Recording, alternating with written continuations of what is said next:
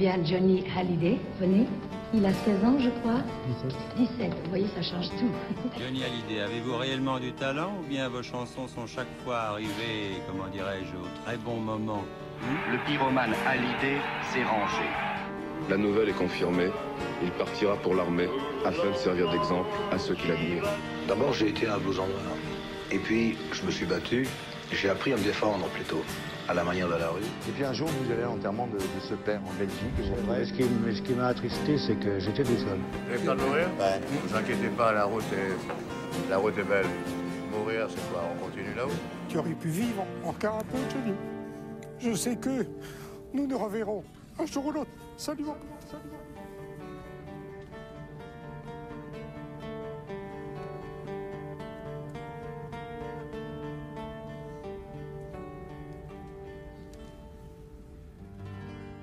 Eh bien, bienvenue, bienvenue chers auditeurs pour la quatrième émission du podcast 51.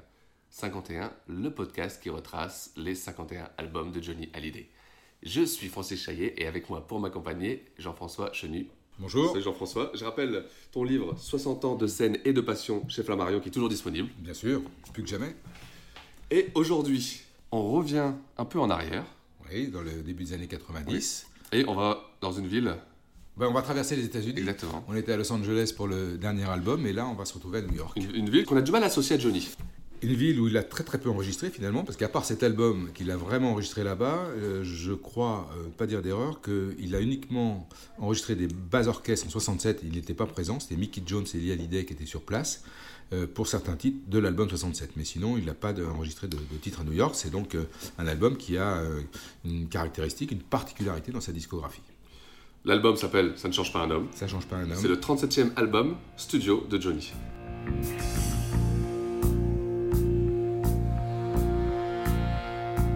Je n'ai pas cru les mots quand ils étaient trop beaux. Je n'ai pas pris les clés, je n'ai rien refermé. Et je les ai usés, ces chemins buissonniers mûrier de béton, le nez dans le goudron. Oh, J'ai grandi dans la rue avec au bout des poings des tessons de refus plantés dans mon destin. Pour n'avoir rien voulu, je n'ai rien retenu. Pour n'avoir rien touché, je n'ai rien déformé. Ne change pas un homme, un homme ça.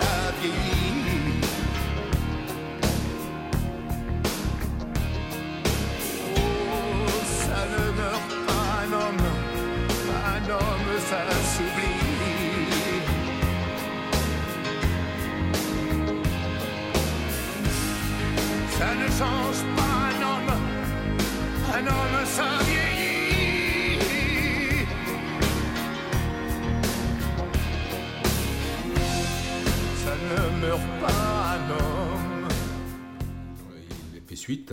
Une très belle réussite, qui était l'album avec Étienne Rodagil, Cadillac, qui s'est vendu à plus de 600 000 exemplaires. Très, très belle platine. vente, ouais.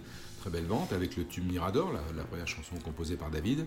Cet album donc va, va succéder à cette, à cette belle performance, mais entre-temps, euh, entre les deux albums, Johnny n'aura pas chômé. Non, non, il nous fait d'ailleurs un, une belle prestation au Bercy. Alors il nous fait un Bercy, ce deuxième Bercy, euh, celui de 90, donc qui est un, un très grand succès. Euh, Bercy, dans, au cours duquel il va créer des titres comme Diego, à l'occasion de ce spectacle, et c'est une belle réussite. Il va aussi euh, reprendre un titre dont on aura l'occasion de parler ultérieurement, mais qui est un titre écrit par Daniel Balavoine, qui s'appelle Je suis pas un héros, euh, dont il va faire une version live absolument sensationnelle, oui. bien supérieure à l'enregistrement studio qu'il avait fait.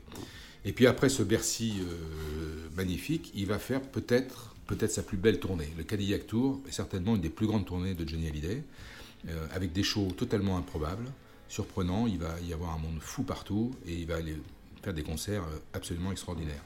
Alors on a quelques, on peut citer quelques exemples de shows.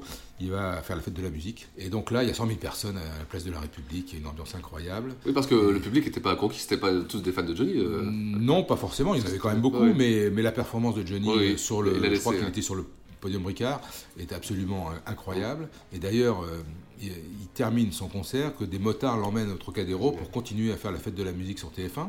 Donc c'est une soirée, euh, c'est une soirée assez extraordinaire. Et il est passé également euh, à Dinard, dans un stade. Il est passé au Francopholies de La Rochelle. Il est passé euh, pour un concert pour SOS Racisme Oui, à Vincennes. Euh, là aussi devant, devant un monde fou. Et j'ai assez cette anecdote où le samedi, euh, il est à Monaco, Alors, et le dimanche. Alors, la, fin- il la fin de la tournée la approche. Oui, il y, y a un week-end absolument incroyable. Et ça, c'est toute Johnny. Euh, comme quoi, euh, là, c'est toute la France. Oui, c'est vrai. Il est euh, à Monte-Carlo, au, au Sporting Club. Et là, les places ne sont pas données. C'est vraiment un public, entre guillemets, de VIP. Euh, et euh, le concert terminé, il rentre sur Paris et il est à la fête de l'Humar avec les copains de, de Georges Marchais. Incroyable. Donc c'est totalement incroyable. Où là, il, il livre un concert absolument magnifique devant euh, plus de 100 000 personnes. Euh, mais c'est tout Johnny, ça. Et puis entre-temps, il était passé, il avait fait évidemment une tournée estivale et notamment, euh, il était passé par Royan. Et à Royan, il se trouve que j'étais sur place. Donc j'ai pu aller le voir. C'était le premier concert où j'ai emmené ma deuxième fille, Olivia. Et au moment où il attaque Diego, il y a une panne d'électricité générale, c'était assez drôle. D'un seul coup, euh, noir complet, euh, plus de micro, plus rien. Et donc Johnny est sorti très calmement de scène, il a attendu que ça revienne, et puis il a repris sa chanson comme si de rien n'était. Euh, ça a été aussi un, très très beau concert. Et j'ai une, anecdote, c'est que le lendemain, je dînais dans un restaurant en bord de plage avec des clients que j'avais invités. Et quand je suis rentré dans le restaurant, il y avait des homards magnifiques qui étaient en train de. On s'est dit, c'est quand même pas pour nous.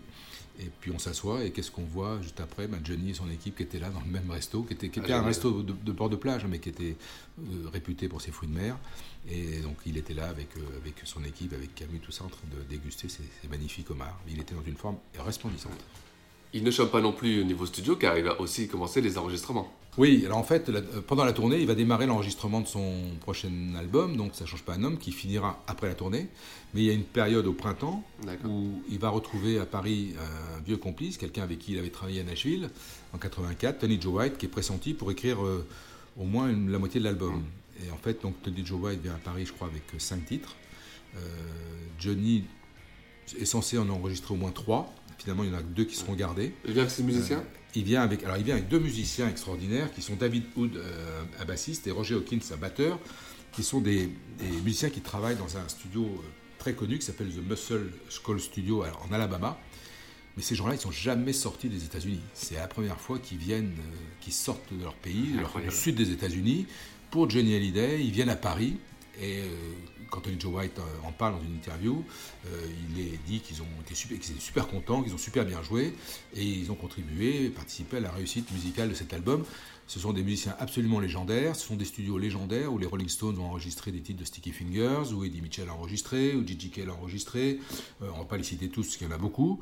Euh, c'est vraiment un endroit aux États-Unis qui est, qui est- qui est très couru par tous les artistes Ouais, de rock.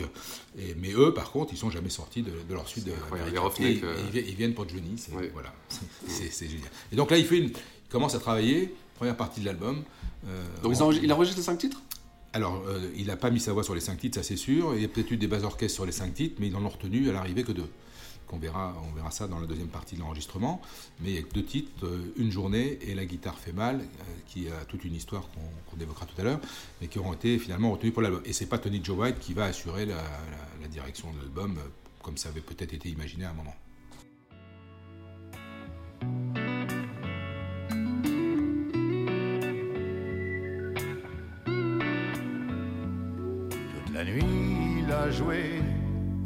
Sur sa guitare au fond d'un vieux café.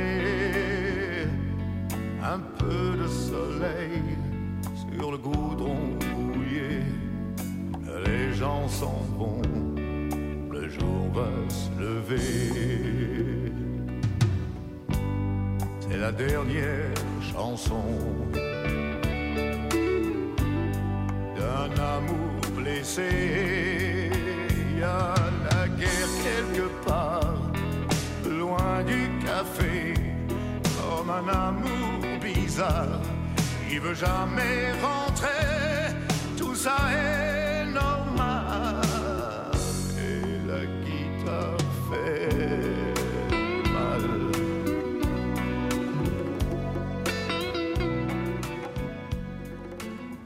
la réalisation, c'est plutôt Mick Lanaro qu'on va retrouver. Mick Lanaro, qui euh, est un ancien ingé son de chez Barclay et qui est en pleine, euh, pleine gloire parce qu'il a euh, contribué à la Bruelmania. Avec le, premiers albums, premier album de Patrick Bruel qui fait un carton. Le tube Casser la voix. Alors oui, tu- c'est marrant que tu évoques cette chanson parce que Casser la voix, je pense que Johnny aurait bien aimé la chanter. Et en tout cas, euh, il vient dans une émission de télé faire un duo avec Bruel, c'était les Sacrées Soirées de, de Jean-Pierre Foucault. Et là, donc, euh, Bruel commence sa chanson et puis arrive, euh, deuxième plan, arrive Johnny qui, qui lui met, qui lui met une, Il s'est pas retenu là, c'est vrai que. il s'est pas retenu et là on voit vraiment ce que c'est que chanter et d'être un, grand chanteur. C'est une chanson qui lui va vraiment bien et qu'il interprète euh, ce soir-là superbement. On sent qu'il aurait aimé la chanter. Il Ah aurait ah sans oui. doute aimé la chanter. Donc on peut se dire à ce moment-là que tiens, c'est pas, euh, c'est peut-être pas un hasard si Bruel va se retrouver euh, dans l'écriture de l'album. Alors il y a effectivement là, le fait qu'il y ait la Naro, mais il y a aussi le fait que, que Johnny a, fait, a fait ce titre et aime ce titre. Euh, et je me souviens, euh, c'était donc en, en 92, j'avais été invité à enfin 91 pardon, 91, j'avais été invité euh, à la finale de la Coupe d'Europe de football en Italie, à Bari, c'est l'Olympique de Marseille, qui n'est pas mon club de cœur, mais qui jouait contre l'Étoile Rouge de Belgrade. Et il se trouve que le support qui m'avait invité avait invité quelques personnalités dans l'avion. Je me suis retrouvé avec Yves Montand, Francis Huster et Patrick Bruel.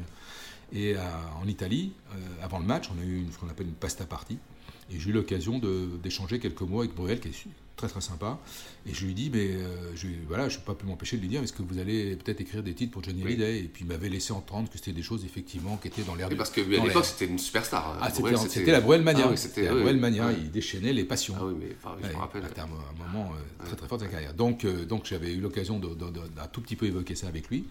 Et effectivement, donc quand Johnny part à New York pour enregistrer cet album, il y a, il y a des chansons de Bruel dans l'album. Mais pour revenir avec Mick Lanaro, il a aussi réussi euh, le comeback euh, formidable de Claude Nougaro avec Nougat York. Euh, qui a, qui a repositionné Nougaro sur, sur, la- sur la- l'échiquier musical et qui, qui a un vrai, vrai succès. Et donc, le fait qu'il réussisse ses, ses productions, naturellement, la maison de disques lui a proposé de, de travailler sur l'album de Johnny. Alors là, une grande différence, parce que là, on sort de trois albums euh, qui ont été euh, réalisés, et conçus par une seule et même personne, hein, Berger, Goldman et puis euh, Rod Agile. Et là, euh, on va se retrouver avec euh, un patchwork. Euh, en fait, euh, Mick Lanaro va recevoir je ne sais combien de chansons, 400, 400 titres, je crois, et il va devoir sélectionner euh, les titres qui, vont, qui lui plaisent le plus, qui vont être le plus cohérents avec le projet de Johnny. Et pour la première fois, il y a une, une demande de casting international, c'est-à-dire qu'il demande des chansons à des, à des artistes anglo-saxons de, de- de réputation. Et euh, je relisais, euh, j'ai réécouté Mick Lanaro euh, dans une interview, il te, il te dit, personne ne s'est fait prier, ils ont tous dit pour Johnny, aucun problème, mais par contre, ils n'ont pas proposé 10 titres, ils ont proposé un titre Oui. ou deux, mais vraiment un titre fait sur mesure Oui, pour Johnny. Exactement. Parce que souvent, c'est vrai que quand on demande aux artistes internationaux de travailler pour les Français, c'est souvent des, des fonds de tiroir. Là, ce sont vraiment des chansons voilà. écrites pour Johnny. Exactement. Un, des- un des plus beaux exemples, c'est probablement le titre que lui a écrit Chris Rea, euh, True to You, euh, qui est un des plus beaux titres de Oui, l'album oui. et qui est vraiment euh, fait pour Johnny Hallyday. Et donc, dans la liste des, des- des- des personnalités qui vont proposer des chansons, il y a John Bon Jovi. Euh, Johnny est très très fan de Bon Jovi euh, à cette époque-là. Euh, il y a Brian Adams, le Canadien, avec qui il deviendra aussi assez complice. Il y a Tony Joe White, bien sûr, on en a parlé. Et puis euh, il y a euh, donc euh, Chris Rea euh, qui, qui- qui va faire ce True to You. Il y a des soirs comme de grands trous noirs où l'on s'abandonne, se laissant personne, pourtant sursaut. On repart à l'assaut.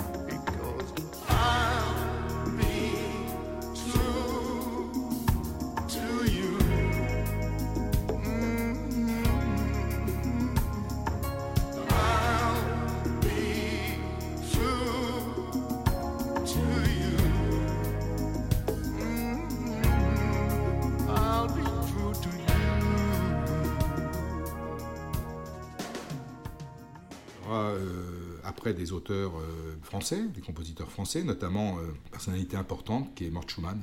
Eh oui. Euh, et Mort Schumann, euh, ça va malheureusement être le dernier titre qu'il qu'il a composé.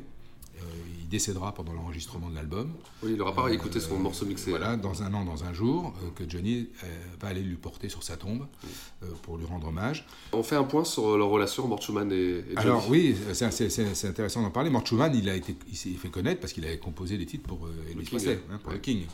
Et en fait, avec Johnny, euh, leur rencontre va être euh, assez tardive, puisqu'il va écrire pour Johnny pour la première fois en 1981, euh, sur l'album En pièces détachées. Il va écrire deux titres intéressants, Excusez-moi de chanter toujours du rock and roll, et Le blues, ma guitare et moi qui sont deux, deux, des belles réussites de cet album. Après, on va le retrouver sur l'album suivant, Pas Facile. Il va écrire le magnifique Mercredi Matin dans l'album Quelque part un aigle. Oui. Il reprend Ahmet aussi, Borchman. Alors, il a repris euh, dans une émission de télé oui, euh, la, la, mort d'Ophélie. Oui, exactement. La mort d'Ophélie, oui, Il le fait en anglais et il le fait super bien. Bon, C'était un bon vivant, hein. je pense qu'avec Johnny, ils ont passé quelques bons moments. euh, et donc, euh, sur, ce, sur, cet album, il, il, écrit Dans un an, dans un jour, qui sera le deuxième single de l'album. Et malheureusement, il ne verra pas, le, il ne verra pas la il n'entendra pas sa chanson. Euh, Johnny est en studio hein, quand il apprend euh, la mort. Euh... Johnny est en studio, donc il est à New York, oui. dans ce studio Hit Factory, oui. qui est un, studio, un fameux studio où oui. de grands artistes sont enregistrés. Oui, moi j'ai la chance aussi d'enregistrer, c'est impressionnant. Ah, c'est l'histoire euh, de la musique. C'est partie de l'histoire de la musique. Michael Jackson y a enregistré, Stevie Wonder a enregistré. Donc, et, et, là, en fait, il y a, dans, cet, dans cet album, il y a tout le poids de New York, en fait, et l'ambiance de New York. Johnny, dans une période pas forcément très heureuse, il s'interroge, il, il, doute, il se pose des questions, c'est un peu le fil conducteur de, de l'album. Blues, il a le blues, ouais. la solitude qui lui pèse comme d'habitude. Donc, mais en même temps, ça, cette ambiance contribue à l'atmosphère de travail et à la réussite finalement de ce projet qui est un projet assez noir, mmh. comme la pochette, mmh. qui, est, qui, est, une pochette euh, noir et blanc ou un peu sépia, mmh. avec un Johnny qui qui est un peu perdu dans, dans, la foule, un peu isolé, on sent ouais, euh, qui s'interroge, voilà, ouais. il marche. Euh, et il y a une très belle séance photo qui est, qui est réalisée par Thierry Radjic, qui va réaliser aussi le premier clip euh, de, de l'album pour la chanson éponyme. Ouais, la, la, chanson euh, Ça ne change pas un homme. extraordinaire. Alors, la photo est belle. Alors le titre Ça change pas un homme qui va donner son nom à l'album, il, il, a été composé par deux jeunes Français, Art Mango et Patrice Guirao. Et c'est euh, amusant parce que j'avais croisé lors de l'avant-dernier concert de la tournée du Cadillac Tour à Joigny, euh, pas très loin d'Auxerre, sous un chapiteau, il y a eu 8000 personnes. J'avais croisé en sortant du concert euh, le manager de Johnny de l'époque, s'appelait Joël Devouge.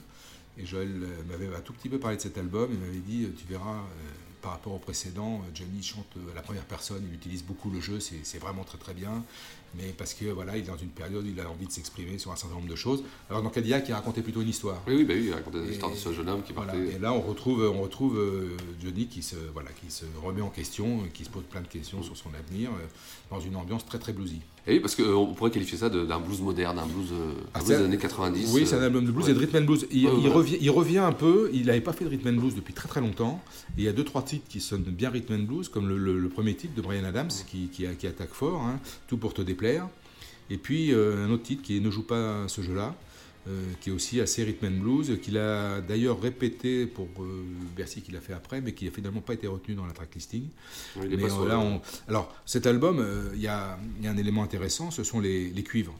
Il y a en fait beaucoup de cuivres. Et il y a deux, deux, deux armées de cuivres, on peut appeler ça comme oui, ça, ouais. les cuivres de Blood, Sweat and Tears et les cuivres des Blues Brothers qui se retournent en fait, qui se retrouvent ensemble à jouer pour Johnny Hallyday pour cet album. Et la personne qui arrange les cuivres, c'est une personne assez connue là, dans, le milieu, dans ce milieu-là, c'est Philip Seyss. Euh, et ça va donner une couleur, une couleur à cet album que n'avaient pas les albums précédents de Johnny. Ça donne un lien, c'est vrai que ça. Oui. Et au niveau des guitares aussi, sur l'album. Alors, au, au, niveau des musiciens, euh, guitare, batterie, il y, a des, il y, a des, noms intéressants. Et notamment aux guitares, il y a un, un garçon qui s'appelle Richie Sambora, qui est le guitariste de John Bon Jovi, qui, qui donne à certains morceaux une couleur magnifique, en particulier sur Cadillac Man. Oui, il a un solo. Euh, où le son est, est, est, magnifique. Il y a aussi, euh, bien sûr, bon, il y a Tony Joe White, il y a Chris Rea, il y a un musicien de studio qui est très utilisé, qui s'appelle Nick Morrock.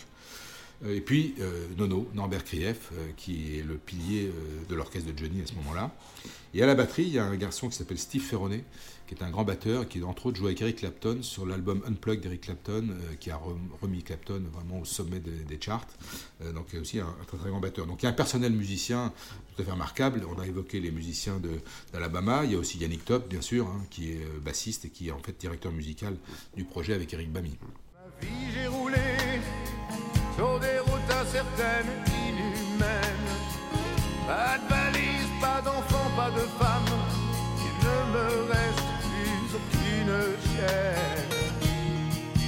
Et dans cette voiture pourrie, il y a des souvenirs d'amour qui sont morts en une nuit.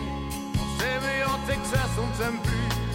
En Californie, le temps que la route défile. De ville en ville bien ce que j'allais chercher. Et dans la lumière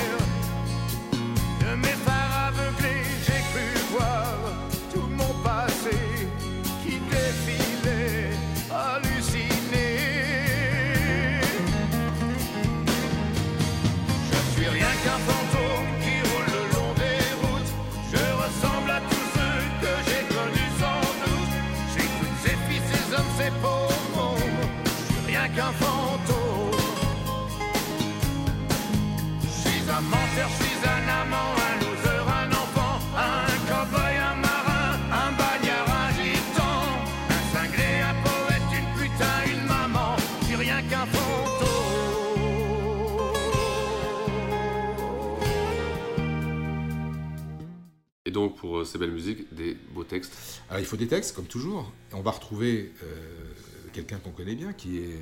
On va retrouver plusieurs personnes qu'on connaît bien. On retrouve Étienne Rodagil sur les deux titres de, Tony Joe, la, la guitare fait mal et euh, euh, Une journée. On va retrouver euh, Philippe Labro, qui adapte en fait le Cadillac Man. Un très beau texte. Et puis on va découvrir une jeune personne que personne ne connaît, même pas Johnny d'ailleurs. C'est vrai, c'est vrai. Il va la, la rencontrer plus tard dans l'émission de télé, qui s'appelle Isa Shendi, qui va livrer quatre textes, dont un qui est Interpelle, qui est un, te- un texte sur une chanson qui termine l'album, qui est une chanson sur une musique de Jacques Cardona qui s'appelle Tiananmen, oui. qui est donc euh, en hommage aux, aux jeux- aux étudiants chinois qui ont affronté les chars chinois sur cette fameuse Et oui, on se place. tous cette image euh, du jeune homme devant le char. Voilà, ces images qui ont marqué, qui ont fait le tour du monde. Et donc Johnny, euh, Johnny termine son cet album par une chanson où il évoque euh, cette tragédie. Et ça donnera euh, d'ailleurs l'occasion d'une formidable mise en scène sur cette chanson dans le Bercy qui viendra. Les tambours, là. Avec les tambours. Oui, oui, très bien. D'ailleurs, euh, cette, euh, cette, jeune, cette jeune femme, je crois ça vient du Vietnam, elle a été adoptée à 20 ans, elle sortait de nulle part aussi. Oui, elle sortait de nulle part, elle a proposé des textes, les textes ont dû paraître bons à Mick Lanaro, donc il lui a, il lui a demandé de- de- d'écrire ces quatre textes.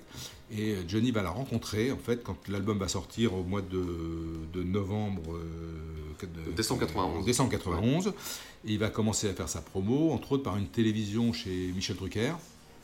Et là, euh, sur le plateau, il va faire la connaissance de, de Lisa Shandy et Johnny, qui est toujours euh, très gentil et très bien élevé, lui, la félicite, la remercie, il lui dit qu'elle a beaucoup de talent. Commence donc la grande tournée promo avec les classiques, les incontournables. Oui, alors surtout, il y a un deuxième, un deuxième titre qui va sortir en février, qui est Dans un an, dans un jour, le, le fameux titre de Mort Schumann. Oui, Johnny va, désert, va aller tourner un clip dans un désert, à Palm Springs, dans une réserve indienne, donc aussi un clip assez beau, fait par Bernard Schmitt. Euh, et donc, il va assurer effectivement la promotion de, de l'album et de ce titre dans plusieurs émissions de télé. Il y en a une qui reste euh, mémorable. C'est une sacrée soirée qu'il va donc faire chez Foucault, où il va bien sûr chanter les titres de l'album, mais où surtout il va retrouver sur le plateau le guitariste historique euh, des rock les plus terribles, Joey Greco. Et ils vont mettre le feu au studio. Oui, ils vont faire un bœuf, Ils vont euh, improviser ouais. sur un, un Voilà Lotta Shaking. Extraordinaire. Et Foucault n'était pas préparé. hein. Absolument pas prévu, pas préparé, mais c'est pas grave. Et donc on- ils prennent évidemment un grand plaisir, on, les, on le voit bien tous les deux à faire ce titre. Ils s'étaient pas revus depuis 20 ans, ils disaient. ils n'étaient pas revus depuis 20 ans et ça sera l'occasion de renouer contact et de proposer à Joey Greco de venir au Parc des Princes l'année suivante, ce qu'il fera pour notre plus grand plaisir. Et puis dans cette émission, il y a aussi, il va retrouver son père spirituel, Charles Aznavour. Et à la fin de l'émission, ils font un- tous les deux euh, un, me- un medley formidable, euh, des chansons que Charles a écrites pour Sylvie, pour, pour Johnny. euh, il chante en italien, Johnny chante en italien que je t'aime. Enfin, c'est très très très réussi. Il chante aussi sur ma vie. Il y a une complicité entre les deux. Un très très beau moment de télé. Et donc pour la promotion, c'est très utile. Et puis en plus, à ce moment-là, Johnny a tourné un film, et un film qui sort, qui s'appelle La Gamine. Donc ils sont très présents dans les émissions. Il y a un partage du temps entre la promo du film et la promo du disque. T'as été à l'avant-première. hein, euh, j'ai été à l'avant-première. ouais, de- euh, de- de- ouais, j'étais à l'avant-première du film. Euh, C'était au Grand Rex. Euh, donc Johnny était là. Johnny était là. Il était même apparu avec, avec Adeline Mondio, surprise générale. Et à la fin du film, à un moment, il, va soulager sa vessie, comme on dit. Comme, et moi, j'étais là aussi. Donc à ce moment-là, on se retrouve dans la même zone. Incroyable. Et là, euh, il y a une meute, mais une meute de journalistes enragés qui sont là, qui se bousculent, euh, ils s'arrachent leurs appareils. Enfin, c'est un cafarnaum. on se dit, mais ils supportent ça à longueur de temps, ça doit quand même être compliqué. Et ça a un peu énervé Johnny qui a élevé la voix, qui a demandé à tout le monde de se calmer. Et là, quand Johnny élève la voix, tout le monde s'est calmé. Ça a été beaucoup mieux après. Et il était, il était ma- magnifique. Bon, le film n'est pas un chef-d'œuvre, hein, ça n'a pas été non plus un grand succès. Mais il y a dans ce film, euh, dans la bande-son, euh, il y a une, euh, remasterisation ou un travail qui est fait sur Tutti Frutti euh, dans l'enregistrement de, de- des Rock à Memphis de 75 et qui va être en fait la phase B du troisième Exactement. single qui sortira euh, l'été, enfin au mois de juin, et puis je sais. Euh, donc, euh, donc c'est c'est pas un titre de l'album. Là, on prend Ouais, un titre de la BO du film euh, et c'est Tutti Frutti, euh, qui, qui, alors, qui dépote. hein, ça, Ouais. c'est sûr que c'est une belle version. Sacrée soirée, Mon Zénith à moi. Oui, alors bah oui, Donc, c'est les années Canal. Donc Voilà. mon Zénith à moi avec euh, un formidable intervieweur qui est Michel Delisot, qui fait, il fait une émission qui est, qui est géniale parce que là aussi, euh, Johnny fait part de ses goûts cinématographiques et de ses goûts musicaux. Très pointu, Donc, euh, très pointu. cinéma, oui. Mais au cinéma comme dans la musique. Oui. Et il parle d'artistes intéressants comme Gary Moore, par exemple, qui est un bluesman euh, qui marche bien. Et l'émission est très très réussie. Et elle est réussie pourquoi? Parce qu'il y a un bon intervieweur, il y a des bonnes questions et Johnny est en forme et ça se passe très très bien. Et donc ça c'est c'est très intéressant. Et Rock and Folk, le magazine euh, bien connu, profite de l'occasion pour sortir un, un numéro avec une double cover de Johnny, toujours le chanteur et l'acteur, avec deux très belles, très belles photos, deux très beaux clichés, euh, et avec une interview de, de manœuvre qui est très intéressante. Les photos sont absolument magnifiques. Euh, moi, je me souviens, évidemment, j'ai acheté les deux Rock and Folk, parce que je voulais avoir les deux, même si à l'intérieur, il y avait un seul papier, mais les deux covers valaient vraiment le coup. Et donc, cette promo, euh, il fait aussi un Fréquence Star, aussi, avec euh, Laurent Boyer pour M6. Donc, de, de belles émissions de télé qui servent à la fois le, le film, qui servent l'album, et puis qui annoncent le prochain Bercy, parce qu'il est en chantier, ce Bercy. Exact. Et il va falloir euh, remettre son titre en jeu. Eh oui. Et le, le temps passe très vite. Ouais. On va se retrouver en septembre 92 aux répétitions de Bercy. Et malheureusement, entre-temps, il y a un drame. Euh, Et Johnny passe un été quand même compliqué, puisque le drame, c'est le décès de Michel Berger. Eh oui. Euh, dans sa villa dramatuelle, Johnny était à Saint-Trope à l'époque. Oui, Et. Johnny sera aux côtés de France Gall euh, dans ces moments extrêmement difficiles. Il sera à l'enterrement à Paris. Mais Johnny est très très touché et très atteint. Et donc, Bah, euh, décidément, son- cette année-là, C'est euh, un été un peu, un peu ouais. compliqué. Mais bon, en septembre, il est à Paris. Il faut répéter et répéter un nouveau spectacle. En septembre sort aussi euh, le nouveau single. Alors, un quatrième single extrait de l'album, le titre de Chris Rea, True to You, magnifique. Euh, et face B, la guitare fait mal. Et ce qui est marrant, c'est que un single va sortir live, ça sera les deux mêmes titres, mais là, la guitare fait mal en titre numéro 1 et True to You en numéro 2. Alors, la guitare fait mal, c'est quand même un titre qui a une histoire assez étonnante. Parce que quand, l'album sort, il est crédité à Tony Joe White pour la musique et à notre ami Étienne Rodagil pour les paroles. Et en fait, euh, le titre à l'origine, il a été composé par Joe Dassin et les- le texte par euh, Claude Lemel. Ça s'appelle Le Marché. Euh, Joe Dassin en fera après une autre version américaine de Guitar Don't Lie, dont Tony Joe White a fait l'adaptation et il joue sur le morceau. Et je ne sais pas pourquoi on a attribué cette chanson à, à Tony Joe White et euh, l'adaptation, elle, est effectivement à Rodagil. Mais il a fallu corriger les crédits Oui, sur la euh, réédition, sur euh, la réédition de l'album parce qu'il y avait eu une erreur initiale. Mais c'est un, très beau titre. Et quand Johnny va le chanter euh, sur la scène de Bercy, dans un spectacle, qui est un spectacle assez, là aussi, dans la couleur de l'album, c'est-à-dire un spectacle très blues, Euh, une ambiance, une ambiance euh, un peu industrielle, un peu assez, assez lourde. Oui, avec ses pinces, Euh, ses ascenseurs. ses- Euh, avec l'entrée euh, sous forme de magie, effectivement, euh, tour de magie avec l'ascenseur, la sortie avec cette énorme, euh, je sais pas si on peut appeler ça une pince Oui, ou c'est- autre, cette espèce de tour gigantesque qui sert en fait de décor, euh, qui, qui- qui pointe vers le ciel et vers nulle part, bon, qui fait un peu côté euh, industriel et tout. Et donc au moment où il fait la guitare fait mal, euh, il y a un bluesman sur scène qui vient jouer avec lui, qui a fait d'ailleurs euh, l'intérim entre la première et la deuxième partie. Ce bluesman, c'est Luther Allison, qui est un bluesman euh, génial, c'est un super joueur de guitare, et il donne une couleur à cette version live euh, très très réussie. Les deux artistes, euh, il y a une vraie complicité entre les deux artistes. Luther Allison, en fait, il est, parisien dans l'âme, c'est un Américain, mais il va être reconnu à Paris avant d'être reconnu aux États-Unis. Il s'installe à Paris, il vit à Paris, il fait beaucoup de concerts à Paris. Et lorsqu'il vient sur scène euh, jouer ce, ce morceau, euh, il se révèle au, public. Bien sûr, ça va certainement lui servir pour sa carrière. Et après, bizarrement, il va être reconnu aux États-Unis. Il va faire des disques, il va être récompensé pour des disques euh, qui sont des disques absolument magnifiques. Et c'est vraiment, sur la sortie live de ce titre, c'est vraiment un, un plus incroyable.